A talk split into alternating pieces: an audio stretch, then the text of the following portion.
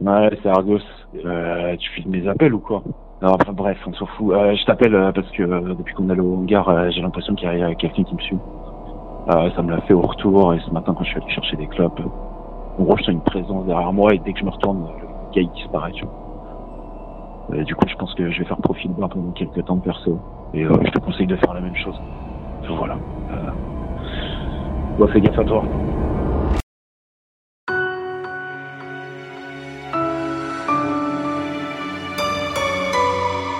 Vous écoutez Altéré, épisode 6, Utopie.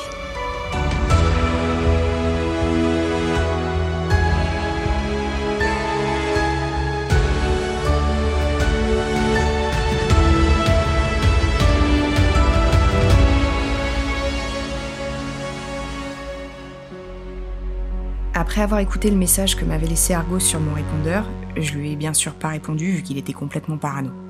J'ai pas non plus suivi son conseil et j'ai décidé de reprendre l'enquête moi-même. J'ai retrouvé le hangar sur Google Maps à partir des noms de bleds qu'on avait passés en voiture et je l'ai observé en vue satellite. Ça m'a pas vraiment aidé, parce que même si on voyait bien le toit du bâtiment, aucune information n'était donnée quand on cliquait dessus.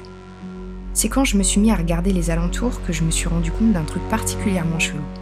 Le hangar se trouvait dans le Vexin, à une vingtaine de kilomètres de Beaumont-sur-Oise. Ouais, je sais, c'est pas particulièrement chelou en soi, Sauf que je connais bien le nom de cette ville, même si je ne l'ai jamais visitée. C'est le nom de la ville où je suis née. Quand j'ai été suffisamment grande pour me rendre compte que la ville de naissance indiquée sur ma carte d'identité ne correspondait pas à la région où j'avais grandi, j'ai bien sûr demandé la raison à mes parents. À l'époque, ma mère m'avait expliqué qu'elle avait accouché avec un mois d'avance, qu'il ne l'avait bien sûr pas prévu, et qu'à ce moment-là, il se trouvait en vacances dans la région. Le problème, c'est que si ma mère a rencontré mon père adoptif après ma naissance, ça voulait dire que cette histoire avait été inventée elle aussi. Sur quoi d'autre ma mère m'avait-elle menti? Oui, allô? Salut maman, ça va? Oui, je suis contente de t'avoir ma puce. Oui, ça va. Tout va bien. Et toi? Mmh. C'est un petit mmh, ça. Ouais, non, si, ça va, ça va, t'inquiète. C'était la première fois que je l'avais au téléphone depuis sa révélation sur Isaac. On a toutes les deux fait un peu semblant en parlant de tout et de rien. Et au bout d'un moment, j'en suis venue à la vraie raison de mon appel. Tu sais, je réfléchissais à, à l'histoire de ma naissance. Là. Ouais. tu sais, vous étiez en vacances dans le Vexin euh, avec papa. Ouais. Du coup, ça, c'est faux aussi, non? Euh, Oui, c'est un peu euh, différent de ce que je t'ai raconté. Quand tu as posé la question à l'époque, euh, c'était le seul truc que j'ai réussi à improviser sur le coup, quoi. Mais du coup, euh, qu'est-ce qui s'est passé en fait? Je suis née dans le Vexin, je suis pas née dans le Vexin. Alors si, si, si. été née dans le Vexin, c'est juste que ben, j'étais avec Isaac, en fait. Ses grands-parents avaient une, une petite ferme là-bas. Et comme tu es arrivé avec un mois d'avance, ce qui n'était pas prévu, ben j'ai pas eu le choix, j'ai accouché là-bas. Voilà, c'est pour ça. Ok. Et t'as pas le souvenir qu'il y a eu des trucs bizarres qui sont passés là-bas? Des trucs bizarres? Euh, Comment c'est quoi des trucs bizarres? Comment ça? Je sais pas, des trucs bizarres, des trucs, euh, je sais pas, des trucs qui sortent de l'ordinaire, quoi. Alors, euh, j'ai perdu les os là-bas. Je sais pas si pour toi c'est bizarre, mais pour moi à ce moment-là, ça l'était bizarre. c'est pas vraiment ce que j'avais en tête, mais j'imagine bien que ça peut surprendre. Oui, je confirme. Je suis sortie de cet appel avec plus de questions que de réponses. La ferme des grands-parents d'Isaac avait-elle un lien avec le hangar? Est-ce qu'elle se trouvait au même endroit avant sa construction? J'ai fini par écrire à Argos en lui posant la question, mais il m'a jamais répondu. À la place, c'est ma mère qui m'a rappelé pour me raconter une histoire complètement improbable. Coucou ma chérie, c'est maman. Salut maman, ça va? Je te dérange pas, je peux te parler un petit peu là? Oui, bien sûr, je t'écoute. Ah, c'est parce que euh, j'ai repensé à ce que tu m'avais demandé, tu sais, euh, l'autre jour au sujet de, de la ferme des grands-parents d'Isaac. Là. Et, euh, bah, en y repensant, euh, En fait, quelques jours avant ta naissance, c'était dehors, dans la ferme, à l'extérieur. Et à un moment donné, euh, j'ai entendu un, bruit strident, je ne sais pas comment le qualifier autrement. Et puis après, une voix qui était assez forte et qui venait de la maison. Comme une voix d'homme en fait. J'avais l'impression que c'était un homme qui parlait. Et c'était pas la voix d'Isaac Non, je reconnaissais pas sa voix. C'était plutôt une voix, euh, on aurait dit plutôt une voix d'un vieil homme, tu vois Pas la voix d'un jeune homme comme, euh, comme Isaac. Et, mais... quoi la voix T'arrivais à entendre Non, c'est ça le truc. J'entendais pas ce qu'il disait, c'était, tu vois, un son étouffé.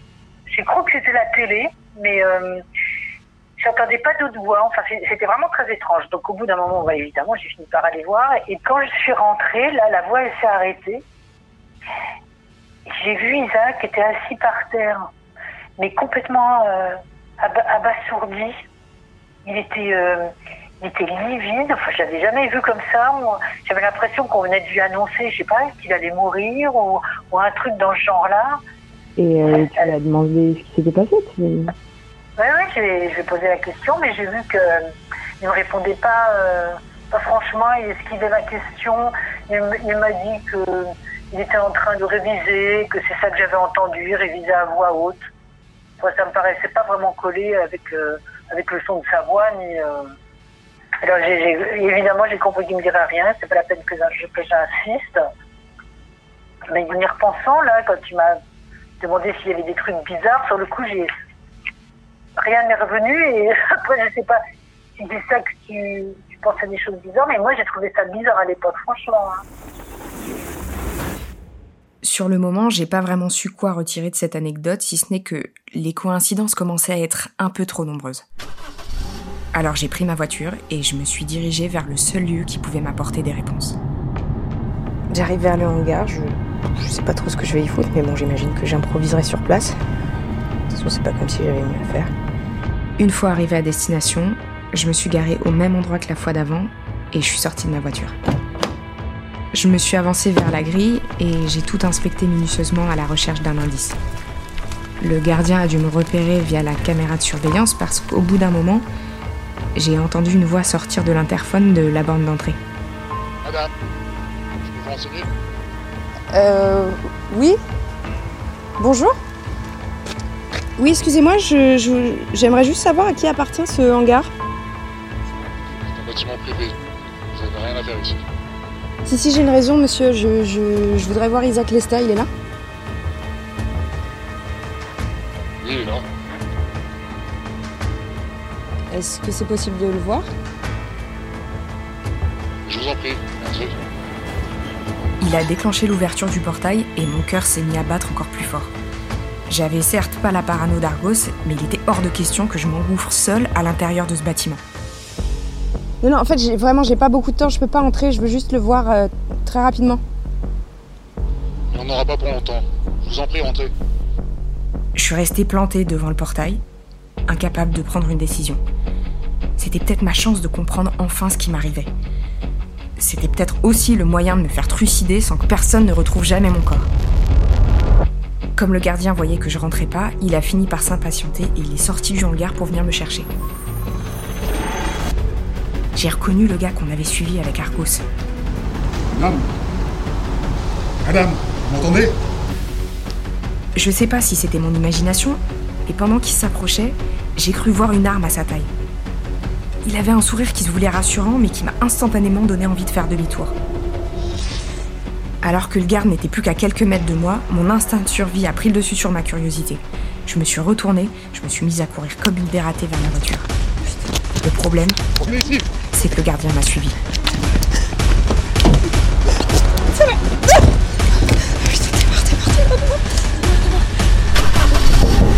Ta voiture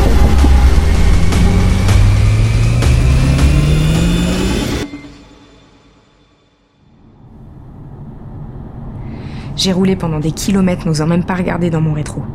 Tout ce que je voulais, c'était mettre le plus de distance possible entre le gardien et moi. Ce n'est qu'une fois calmé que je me suis arrêtée pour voir où j'étais et que j'ai repris la route pour Paris. Personne ne m'avait suivi. Je suis rentrée chez moi et j'ai fermé ma serrure à double tour. Je me suis assise sur mon lit et sans m'en rendre compte, je me suis mise à pleurer. C'était quoi ce bordel? Il y avait quoi dans ce putain de hangar? Dans ma tête, des dizaines de théories contradictoires s'entrechoquaient. Certaines rationnelles, d'autres beaucoup moins. Est-ce que j'avais paniqué pour rien parce que je commençais sérieusement à péter un câble? Même en réécoutant mon enregistrement, j'ai pas réussi à déterminer si ce qui s'était passé était normal ou pas. Alors j'ai monté cet épisode et j'ai essayé de mettre toute cette histoire de côté pendant quelques temps pour prendre un peu de recul. J'ai réussi à m'enlever Isaac de la tête, mais ça n'a pas été le cas pour Eve. Malgré moi, je passais mes journées à penser à elle, encore et encore, en me demandant qui elle était vraiment. Jusqu'à ce que l'un de mes souvenirs me donne enfin une piste concernant son identité. On est dans un appartement différent de celui que j'ai en ce moment, mais décoré d'une manière similaire. On a des coupes de champagne dans les mains. Devant nous, il y a une petite télé qu'on ne quitte pas du regard, même quand on discute. Et puis soudainement, une pub pour un parfum passe à l'écran. Je pousse un cri de joie et je prends Eve dans mes bras. À l'image, c'est elle qu'on voit, presque méconnaissable en robe de soirée satinée. Elle me sourit gênée et je lui embrasse le cou incroyablement fière d'être avec elle.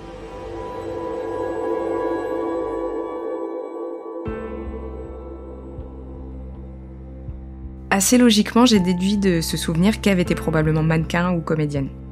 Je me suis alors demandé si cette pub avait bien existé ou si c'était encore une invention de mon cerveau, comme le temps qui écrase le manifestant à Tiananmen.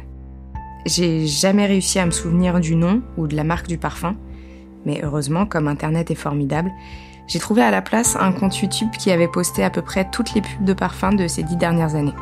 Le privé. For the night. J'ai scrollé encore et encore, et je me suis tapé des dizaines de pubs incompréhensibles et faussement poétiques. L'amour. It's like. D'ailleurs, un conseil, si vous avez déjà l'impression de perdre pied avec la réalité, ne passez pas votre nuit à regarder des pubs de parfums, ça ne fait qu'empirer les choses. Au bout d'un moment, je me souvenais même plus de la pub que je cherchais, tellement elles se ressemblaient toutes. J'étais à deux doigts d'arrêter, quand finalement, j'ai trouvé. Rejoins-moi, je t'attends. Eve était là dans une pub relativement fidèle à mon souvenir. On la voyait courir sur les toits de Paris, suivie de près par l'un de ses prétendants. J'ai jamais été trop dans le délire robe de soirée ou coiffure façon tapis rouge, mais objectivement, elle était calme. Le parfum, lui, s'appelait Utopie. Mon cœur s'est emballé et dix mille questions ont commencé à fuser dans mon cerveau. Est-ce que j'avais enfin la preuve qu'Eve existait? Que mes souvenirs étaient vrais Et puis je me suis mise à paniquer. Si cette pub était passée à la télé il y a quelques années, est-ce que je l'avais pas tout simplement vue à ce moment-là? J'avais peut-être même croisé Eve dans le cadre de mon précédent travail.